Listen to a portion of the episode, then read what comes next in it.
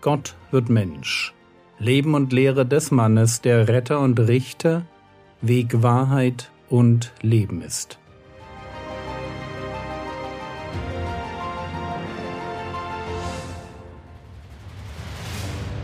Episode 306 Die Apostel als Evangelisten Teil 3 Wir sind beim Thema Evangelisation. Und wir sind letzte Episode stehen geblieben bei der Frage, wie sich Predigt und Wunder zueinander verhalten. Mir war dabei wichtig, euch zu zeigen, dass der Glaube aus der Predigt kommt und nicht aus Zeichen und Wundern. Das ist ja auch irgendwie klar, weil Glaube ein anderes Wort für Vertrauen ist. Und Vertrauen kann ich nicht in eine noch so wundersame Erfahrung. Vertrauen kann ich nur in eine Person. Deshalb können Wunder immer nur Hinweise sein. Hinweise auf Jesus. Hinweise auf den, dem es zu glauben und den es dann anzurufen gilt. Errettung funktioniert also immer so, dass ich erst das Evangelium von Jesus höre und dann dem Evangelium gehorche, indem ich an Jesus glaube, sprich auf das Angebot vertraue, das er mir durch sein Leben sein Sterben und seine Auferstehung macht. Und dann, weil ich glaube, rufe ich Jesus als meinen Retter an, bitte ich ihn, mich zu retten, werde sein Jünger, finde in ihm meinen Herrn und König. Auf diesem Weg des Verstehens, Glaubens und Anrufens können Wunder eine Hilfe sein. Aber sie können einem echten Verstehen auch im Wege stehen. Und ich denke, dass wir es Gott überlassen dürfen, wie viel Zeichen und Wunder er durch uns wirkt. Aber natürlich darf an dieser Stelle die Frage gestellt werden, Jürgen, wenn Zeichen und Wunder so nebensächlich sind, wie du sagst, warum hat Jesus dann seine Jünger so im Übermaß mit dieser Gabe ausgestattet? Und die Frage ist gerechtfertigt. Immerhin haben die Jünger in puncto Wunder wirklich voll gepunktet.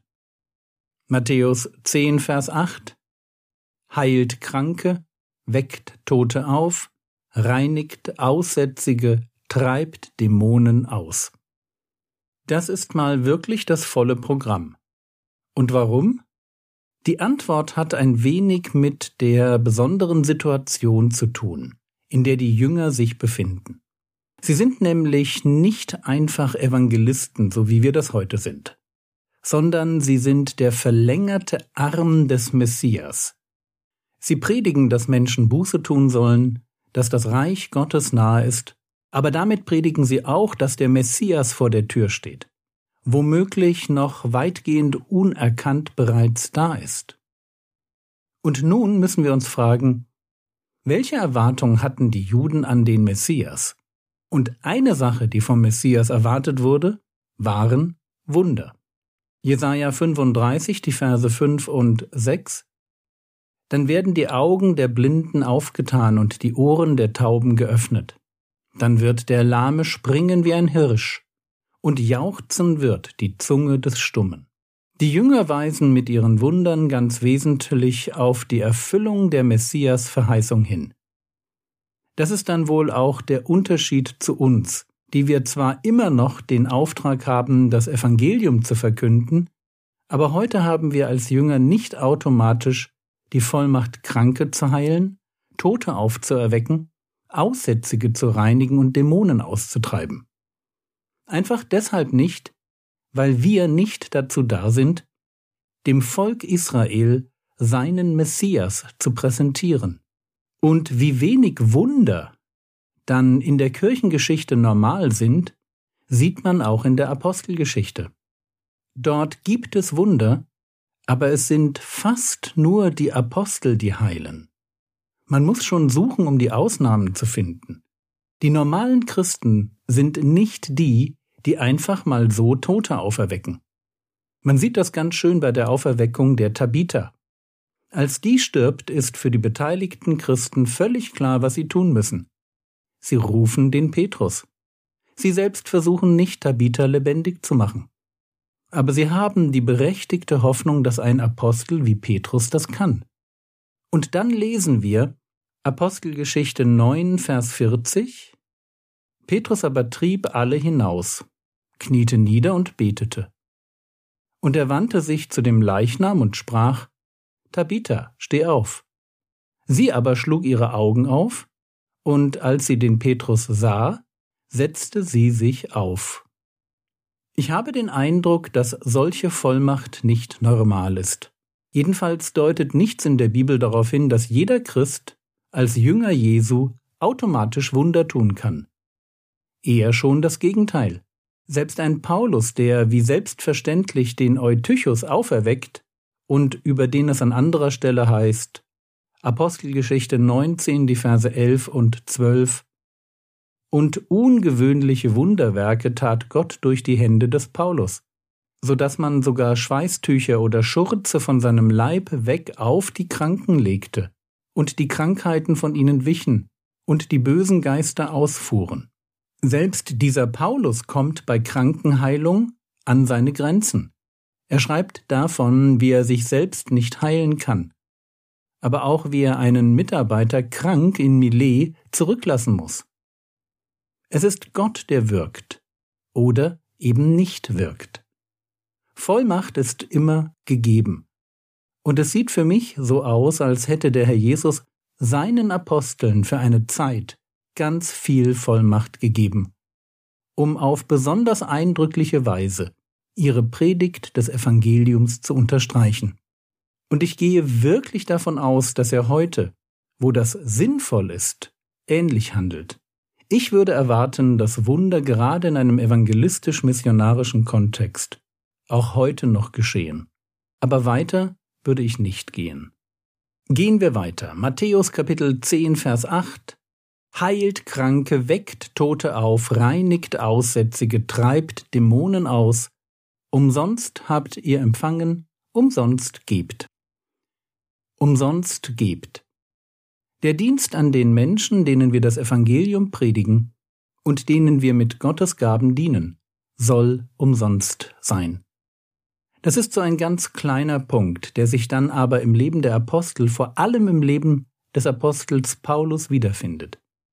Nicht nur wiederfindet, sondern ihn ganz wesentlich von den falschen Aposteln und Irrlehrern unterscheidet.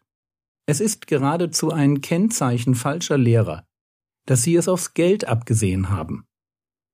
2. Petrus Kapitel 2 Vers 3 über Irrlehrer Und aus Habsucht werden sie euch mit betrügerischen Worten kaufen. Oder Titus 1 Vers 11 über jüdische Sektierer indem sie um schändlichen Gewinnes willen lehren, was sich nicht geziemt. Oder 1. Timotheus Kapitel 6 Vers 5 über Lügenredner die in der Gesinnung verdorben und der Wahrheit beraubt sind und meinen, die Gottesfurcht sei ein Mittel zum Gewinn. Und genau das ist sie nicht. Unser Leben mit Gott ist kein Mittel zum Gewinn. Und deshalb lasst uns ganz vorsichtig sein, wenn wir Leuten begegnen, die ihren geistlichen Dienst mit Spendenaufrufen verknüpfen und einen teuren Lebensstil pflegen. Mir ist dieser Punkt wirklich wichtig. Ich selbst habe mit Anfang 30 meinen Job aufgegeben und wir sind als Familie in den vollzeitlichen Gemeindedienst gegangen.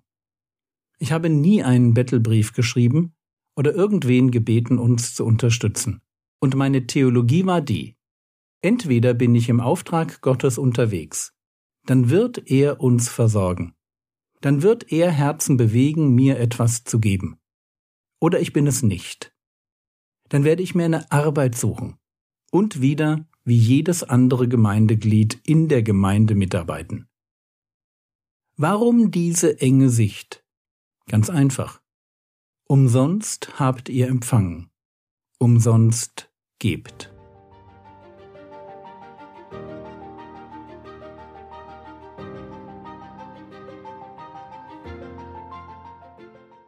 Was könntest du jetzt tun? Fang heute damit an, für deine Nachbarn zu beten. Schreibe dir auf, wer in deinem Haus oder in deiner Straße wohnt. Das war's für heute. Ein Tipp. Du kannst aus den Podcast-Folgen auch Lektionen für Hauskreise machen.